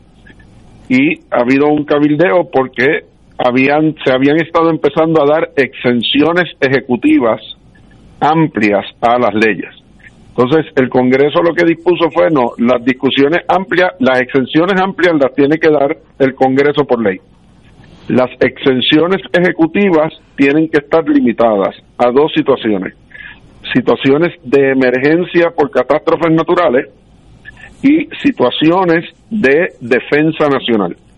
Como yo mencioné al principio, la ley de cabotaje surge en el marco de la Primera Guerra Mundial predicada sobre el poder del Congreso de controlar el comercio interestatal y la defensa. Así que la exención de defensa en una operación militar, el gobierno de los Estados Unidos tiene autoridad de levantar las leyes de cabotaje mientras esa situación de defensa nacional controlada por el ejército dura. En el caso de las catástrofes de las catástrofes naturales, el secretario de Homeland Security puede hacer una exención, pero la excepción es por la duración de la emergencia. Así que estas declaraciones de emergencia que hace el presidente tienen una vigencia particular que afectan a todas las agencias de gobierno que intervienen con esa emergencia y eso incluye la capacidad de dar exenciones por el secretario de Homeland Security. Eh, posibilidad de obtener otra dispensa, vamos a decir el diésel o la gasolina eh, o equipo eléctrico para mejorar a Puerto Rico, si no es ligada a una emergencia es casi imposible. Tiene que ser por acción congresional en este momento. eso es bien difícil para nosotros. Bueno, hay que notar, y, y lo mencioné ahora, ¿verdad?, que hay, hay toda una lista de excepciones que se han ido legislando esporádicamente eh, con bastante distancia en el tiempo unas de otras. Y la mayoría de ellas están atadas a la eficiencia propia de los mercados de ciertos artículos, donde resulta que Estados Unidos es menos competitivo por razón de la aplicación de estas leyes. si nosotros podemos identificar áreas particulares en esa dirección, pues la puerta está más abierta Ahora, si es para tratar de controlar el gasto interno nuestro en contra de eh, los intereses que, mantienen y protegen esa legislación, bueno, pues lo veo muchísimo más complicado. Héctor Luis. En dos puntos, en muchos saludos al licenciado Frontera, que era mi, mi decano allí, daba instrucciones este, en la escuela de Derecho cuando era más joven. Este, es importante que sepan los amigos y amigas que nos escuchan que en la intervención de Estados Unidos para entrar en la guerra de 1914 a 1917 Estados Unidos no participó de esa guerra. Fue cuando descubrieron lo que se llamó el telegrama Zimmerman, que para ahogar a Inglaterra eh, eh, los alemanes iban a hundir los barcos mercantes americanos. Ese telegrama fue interceptado por los ingleses, se lo llevaron a los americanos y eh, los americanos esperaban que los alemanes negasen que Zimmerman, el ministro de Relaciones Exteriores, era el autor y cuando lo denunciaron los alemanes lo aceptaron. Este, para sorpresa de todo el mundo. Este, por eso ya sabían que venía una guerra tan pronto. Entonces los barcos mercantes americanos no querían salir de puerto con esos truenos. Este, eso en medio de la aprobación, en la, eh, ya la consideración en el Senado de el proyecto de ley Jones eh, sobre Puerto Rico y es el telegrama que descubre Arturo Morales Carrión, este, del secretario de la guerra al presidente de la comisión a cargo del proyecto, diciéndole avancen que necesitamos la ciudadanía americana para los puertorriqueños porque los vamos, no, no es que no los vamos a llamar para, porque va a haber un conflicto internacional y es mejor resolver esto ahora. Y eso fue el último empujón. Pero lo que eso significa es que esa ley que vino en 1920 es producto del, del hundimiento de barcos americanos y de hecho en la Segunda Guerra Mundial los marinos mercantes de, de Estados Unidos, en los cuales habían dos tíos míos, este, tenían protecciones como si estuvieran casi en el ejército, este, porque los hundían más este, eh, que en otros sectores. Hemos tenido la siguiente situación.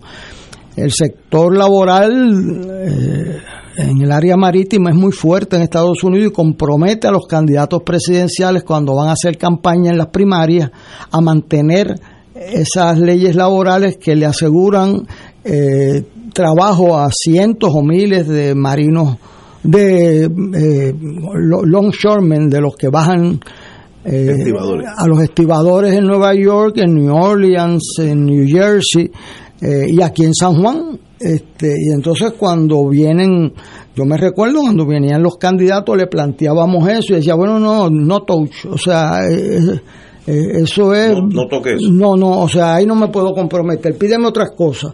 ¿Cuánto le representa eso? Para que sepan cómo es eso. ¿Cuánto le representa eso a Puerto Rico? Pues tantos millones, dáselos en salud, yo lo apoyo. Pero no me crees un problema político con, los sindicatos. Entonces, el Partido Republicano, McCain y ahora el Instituto Cato acaba de sacar un estudio de cómo eso no solamente afecta a Puerto Rico, Alaska y Hawái, sino que encarece este, el libre flujo económico en Estados Unidos. O sea, así que yo creo que ese va a ser un debate bien fuerte y hay que buscar, como me decía un legislador independentista, David Noriega, me decía, estoy buscando una alternativa para garantizarle los ingresos y que no las pague el pueblo de Puerto Rico directamente en sacarlo de, de su fuente de desarrollo económico. Otro amigo mío, Joaquín Villamil, hizo un estudio este, que decía que, y ha habido unos estudios de que dicen no, que el servicio que tenemos es mejor que los demás. Entonces yo les contesto, si es mejor que los demás, ¿cuál es el miedo a la competencia? O sea, si, tú eres el mejor eh, eh, eh, cirujano que hay o el mejor abogado en quiebras en Puerto Rico, pues tú no le tienes miedo a que otros muchachos le abran su oficina sobre esos casos porque sabe que los casos más difíciles van a venir a tu oficina. Este, así que ese argumento de que somos los mejores, pues lo contradice eh, la, la campaña brutal que tienen de que no cambien esa ley. Si, si es buena... ese, punto que, que, tú mencionas es, es, fundamental porque es de las marinas mercantes más pequeñas en este momento en el mundo y de las que menos barcos nuevos está sacando. Entonces, el problema que está generando es un problema de competitividad para ellos mismos frente al nivel de carga que mueven no los barcos del canal de Panamá original, lo que llamamos ahora los Panamá 2, que son barcos mucho más grandes que el canal y que provocaron la expansión del, del canal de Panamá y que entonces están convirtiendo a Estados Unidos esencialmente en un mercado de transbordo no un mercado de generación de carga original, sobre todo lo que sale a nivel extranjero. Entonces, como no pueden competir a nivel extranjero con lo que tienen, pues aprovechan entonces la ventaja que casi monopolística, ¿verdad? Que les da la ley de cabotaje para poder mantenerse sin competencia. Es interesante, por ejemplo, que el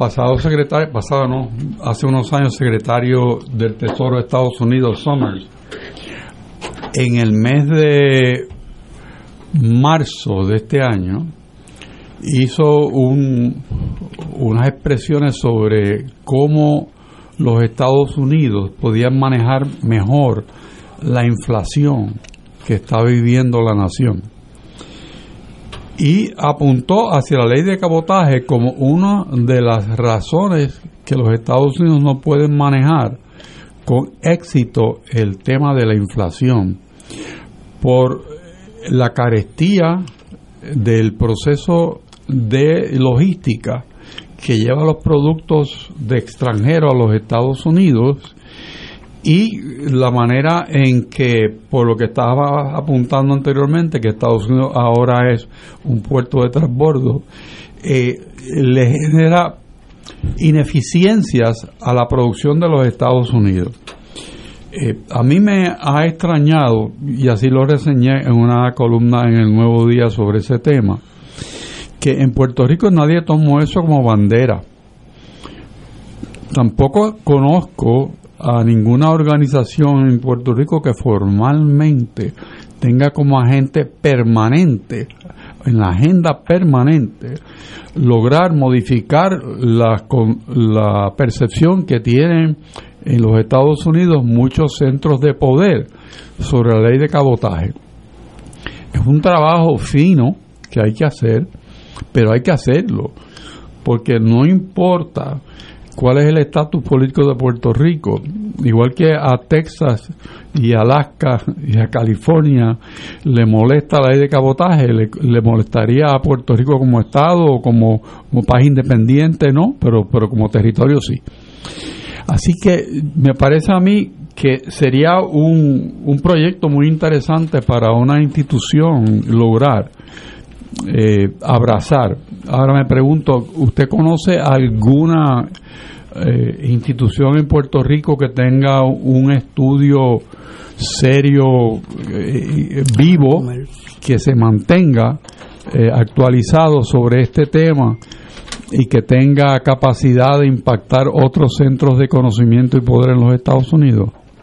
Eh, don Víctor, yo he visto escritos y estudios cuando surgen situaciones como esta, eh, pero el, el estudio más comprensivo sobre el efecto de las leyes de cabotaje forma parte del informe económico al gobernador que prepara cada año la Junta de Planificación, el informe del 2014 que está dedicado casi exclusivamente a ese, a ese tema. Fuera de, de ahí, pues ha habido actualizaciones a los números y a los datos que surgen de ese estudio cuando vienen situaciones como esta y el tema resurge. Pero no, no como usted dice, no, no lo he visto en agenda permanente eh, en, en, ningún, en ninguna entidad particular.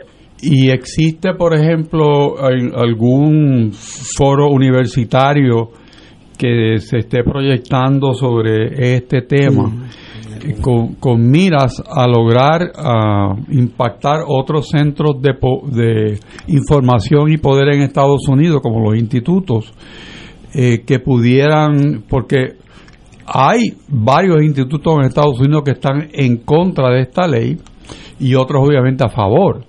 Eh, los, los brain trusts eh, que existen pero ¿cómo, ¿cómo lograr mover a Puerto Rico en una dirección que logre eslabonar sus esfuerzos con otros de, la, de los Estados Unidos con miras a que la ley o se modifique o se derogue, que es la, la recomendación del secretario Summers.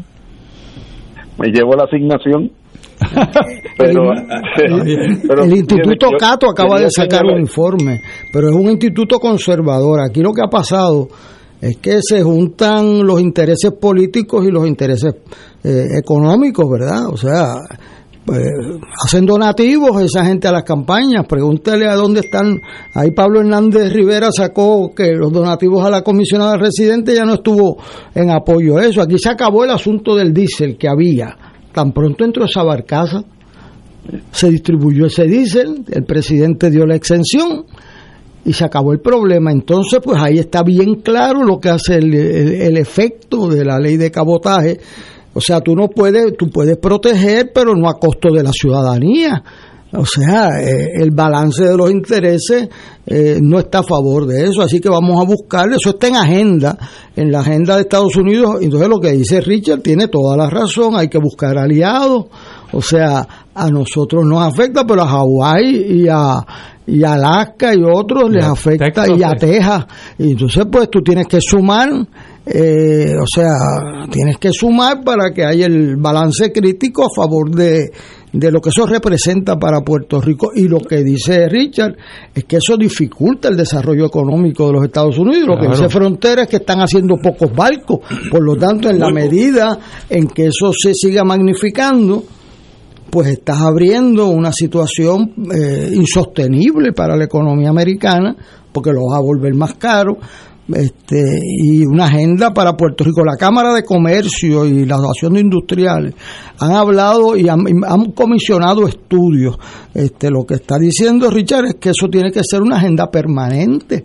O sea, eso no cae del... O sea, eso no, no puedes esperar las primarias, porque ¿qué hacen los que la favorecen? Están a 24 horas, 365 días al año porque esas son, ellos lo han visto como su subsistencia, porque no aguantan la competencia. Si aguantaran la competencia, ay bendito, eso lo dijeron el otro día, yo me decía, pero si tú dices que eres el mejor, tú no, tú no tienes problema con la competencia.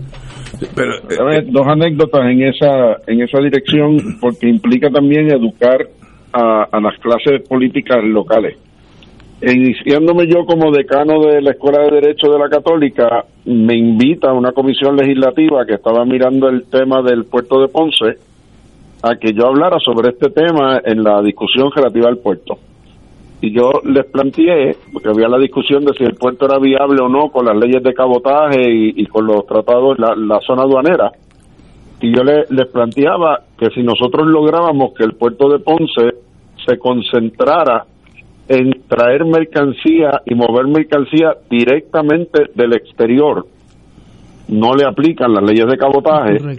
Y si centrábamos esos esfuerzos en aquellos lugares con los que Estados Unidos tiene tratados de libre comercio, hay 21 tratados que incluyen casi 32 países, nosotros estamos incluidos en todos esos tratados, pues tampoco había que preocuparse porque fuera una zona libre porque automáticamente lo que entra de esos países no paga tarifa aduanera. Así que podíamos buscar una manera de darle la vuelta tanto al problema de las leyes de cabotaje como al problema eh, aduanero. Pues uno de los legisladores que estaba en ese momento en la comisión me dijo que yo tenía que estarle mintiendo porque pues él nunca había escuchado a nadie decir algo así, por lo tanto tenía que ser mentira lo que yo le estaba planteando. Interesante. Entonces, este, me, me, 45 minutos de ponencia se convirtieron en tres horas y media de discusión sobre la fundamentación de eso que yo le estaba le estaba planteando a los a los legisladores en aquel momento. Y lo volvemos a ver la semana pasada cuando eh, la comisionada residente nos dice es que las leyes de cabotaje no tienen nada que ver con esto. Pero ¿cómo que no tienen nada que ver con esto si terminó Homeland Security dando una exención para que pudiera resolverse el problema? Entonces, ¿dónde, dónde estamos en, en la verdad con la que hablamos de ciertos temas y la profundidad con la que los atendemos? Eh, profesor eh, Frontera, un privilegio que esté con nosotros ya. Quiero decirle que ya usted tiene un diploma aquí en, Fuego Cruzado, usted es el experto en cabotaje. Así que le voy a pedir al compañero Richard que me dé su teléfono. Como surja una pregunta, lo vamos a molestar a usted siempre en torno a la ley de cabotaje. Hay algo interesante, es la ocasión en que más llamadas yo he recibido yo, también. respecto a este tema, este tema. de personas informadas y desinformadas eh, que, que agradecen la comparecencia del licenciado Frontera porque ha aclarado un sinnúmero de puntos. y, Así que le felicito. Me sorprende. yo les agradezco a ustedes la oportunidad, así como siempre. Es que este es un tema que uno, tal vez porque parece de ser abogado uno, piensa que esto es una cosa entre abogados, pero por la reacción a mi teléfono, eso le afecta a todo el mundo mucho más apasionado de lo que uno cree. Que esto no es un tema estrictamente universitario, sino el al que pueblo. Estuvo, el que estuvo haciendo fila o buscando diésel y no lo había. Eh, Yo tengo un amigo que fue a cuanto puesto eh, venden diésel y no había diésel. Ese, ese de los que llama hoy. Porque ya dejó de ser un problema teórico. ahora, son que no, tengo, dicen en la guagua. Exacto. Y después me puedo quedar a pie. Entonces entienden que esa barcaza, de, de hecho, yo creo que contribuyó mucho el que el presidente fuera a venir a Puerto Rico, a que tenía si, eh, eh, tenía que firmar eso, esa excepción. Si él viene aquí y la hubiese negado y la gente haciendo fila para comprar diésel y no le esperaba un, soberano piquete allí en Ponce. Y entonces alguien le dijo, fírmese eso lo más rápido posible. Este, y así fue, y se acabó el problema del diésel en Puerto Rico. Señor eh, licenciado Frontera, un privilegio, como nuevamente eh, estamos muy agradecidos de su ponencia. Un tema que para mi sorpresa es más importante por la radio audiencia, por la reacción de lo que yo creía. Es que muy agradecido. Estamos a la orden. Señores, vamos a una pausa, amigos. Esto es Fuego Cruzado por Radio Paz 810 AM. Beneficiario de Medicare Platino, se acabaron los referidos. Ahora, con Triple S Advantage, no necesitas referido para visitar a tus especialistas o hacerte pruebas médicas. Llama hoy y cámbiate a Platino Titán de Triple S Advantage. Platino Titán cubre 38 municipios. Para detalles, vea la evidencia de cubierta. Triple S Advantage es una organización de cuidado coordinado con un contrato con Medicare y un contrato con el programa de Medicaid de Puerto Rico. La afiliación a Triple S Advantage depende de la renovación de contrato. Fuego Cruzado está contigo en todo Puerto Rico. ¿Necesitas subir a tu techo de forma segura? Fabricamos escaleras en metal y madera con instalación incluida. Comunícate con Don Pedro Metal 787-216-9714. Añada valor a su hogar 787-216-9714. El municipio autónomo de Carolina te invita a participar de la Feria de Carolina Segura y en Paz. Tendremos vacunación contra la influenza y el COVID-19, clínicas de salud, feria de empleo con sobre 20 patronos, charlas educativas y mesas con información sobre los servicios municipales. Además, estaremos reclutando cadetes para la próxima Academia de la Policía Municipal. Sábado 8 de octubre de 9 de la mañana a 4 de la tarde en el Centro Comercial Plaza Carolina. Te invita el alcalde de Carolina, José Carlos Aponte. Tu mejor compañía en temporada de huracanes es la radio en específico Oro 92.5 FM, La Excelencia Musical y Radio Paz 810, donde ser mejor es posible. Todo lo que quieres saber minuto a minuto, de manera seria y confiable, está aquí. Llevaremos tus mensajes de emergencia, avisos de cambios de turno en tu trabajo o cualquier información de importancia para facilitar tu vida. Solo llama al 787-751-1018 o 787-751-1380 y tu familia de Oro 92 y Radio Paz 810 te apoya y resuelve. Juntos nos vamos a preparar mejor para enfrentar cualquier evento porque somos el equipo que siempre está a tu lado. A tu lado. Nadie te cuida más que tu familia de Oro 92.5 FM y Radio Paz 810 AM. Y ahora continúa Fuego Cruzado.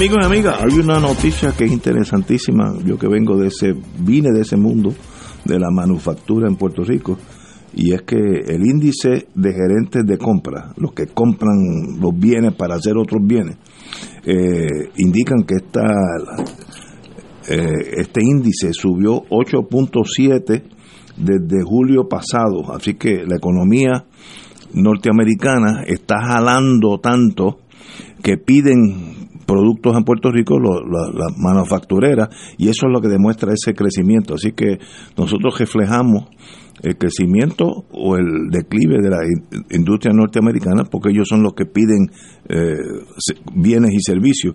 Así que obviamente yo tengo una hija que está en ese mundo en Estados Unidos y me dice que en New Hampshire hay full employment. Todo el mundo que quiera trabajar está trabajando en New Hampshire. Necesitan gente, los traen hasta unas visas de Quebec, que toca New Hampshire para eh, seasonal workers, eh, que vienen por una temporada, como si fueran mexicanos, pero estos son canadienses. Eh, y dice que nunca ha habido tanto full employment total en, New Hampshire y esa es la industria y estos números reflejan eso. Así que la industria de Estados Unidos desde Trump acá está en, un crecimiento bastante, digo, siempre vienen los peligros de la inflaciones, etcétera, pero mejor es tener problemas de inflación a deflación, así que yo con eso... Pero como resultado de eso tenemos que la Reserva Federal este año ha aumentado el, la tasa en cinco veces por la como el crecimiento que hay en la economía de Estados Unidos y la inflación que existe. O sea que son dos, dos polos. Eh, hay un buen resultado, pero hay un mal resultado cuando tienes ese tipo de bonanza. Y gracias a Dios la, la movida del el Fed ha logrado establecer un mejor balance, porque el, el, el empleo sigue en una tasa bien baja eh, nacionalmente, pero también los, el, el crecimiento del índice de costos también se ha mantenido y ha bajado ciertos puntos, porque ese es el, esa es la pelea de los republicanos para ganarle las elecciones a los demócratas que los demócratas no saben administrar la economía y por eso la gente tiene un costo de vida más alto. O sea, de eso que estamos hablando.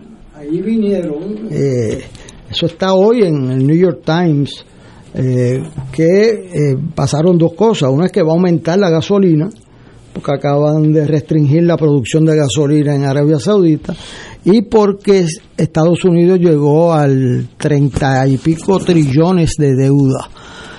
O sea que ese dinero está en medidas sociales que han aprobado, a nosotros nos han convenido, pero entonces... La pandemia también. La pandemia, pero lo que eso, el resultado de eso es que están aumentando los intereses. Usted va a comprar un carro ahora, fue hace un año y le dijeron había un 3% de lo que iba a pagar de impuestos, ahora es a 6, ¿sabes?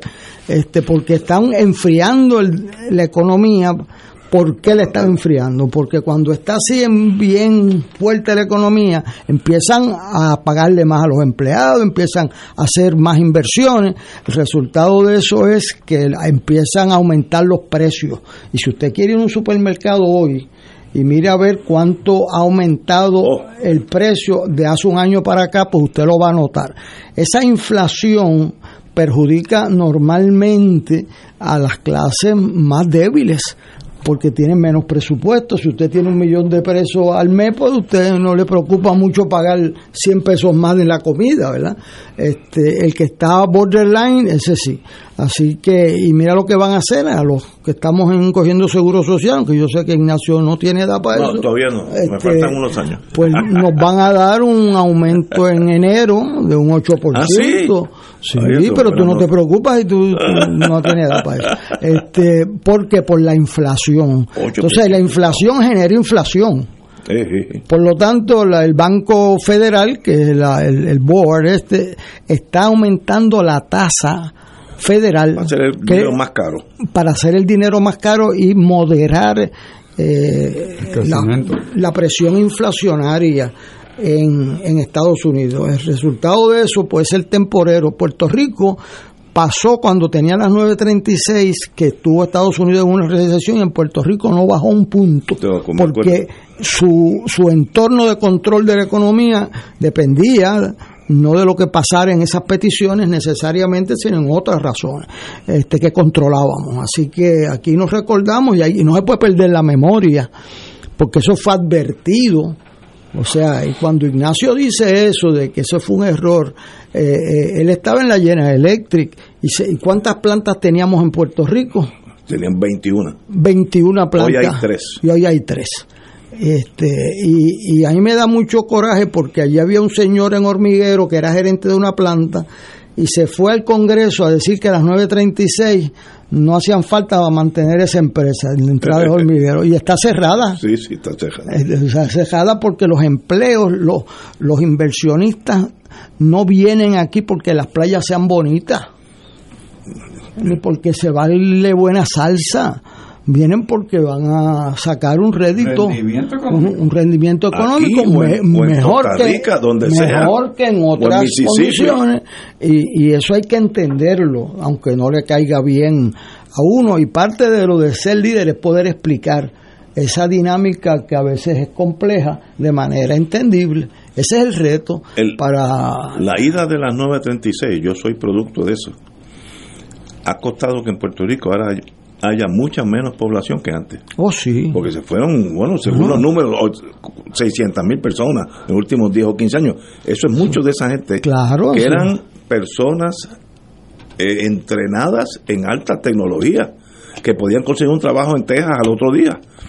¿Sabes? Yo, yo conozco ingenieros. Lo consiguieron. Lo consiguieron. para el otro día sí son, lo consiguieron. en Singapur, están en Irlanda, están en Europa. Aquí hubo un compañero mío en la General Electric que, que sirvió en China.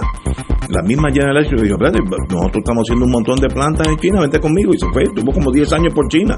Mira, yo tengo un amigo que trabajaba ahí en Juncos, en la farmacéutica, que es la más grande aquí.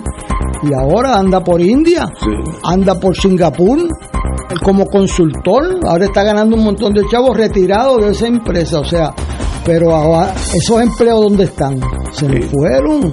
Y los estudiantes míos estudian y después son van este allí en la máquina en el en la en Buchanan están. Este para los que no fueron. Pues no me encontré otro uno allá en Orlando cargando viejitos hace mire me dijo hago más chavo aquí con las propinas que lo que hacía en Puerto Rico. O sea, fue un desastre. Eh, eso, eso fue un desastre para este país porque si tú lo sustituyes con algo mejor, pero... Tú puedes cometer errores, literalmente, que maten un país. Y esa 976 fue un error de ese calibre. Ahora yo diría que hay, bueno, de 21 plantas a 3. Westinghouse tenía 12 y tiene 0. Digital tenía 5, bien grandes, tiene 0. ¿Sabes? Esa es la realidad, eso es numéricamente correcto. Es que errores que matan países. Espero que encontremos algo y la cuidemos como debimos haberlo jugado. El sueño es lo que falta. Eh, the Dream. Empezamos y terminamos con I Have a Dream. Señores, hasta mañana, amigos. Y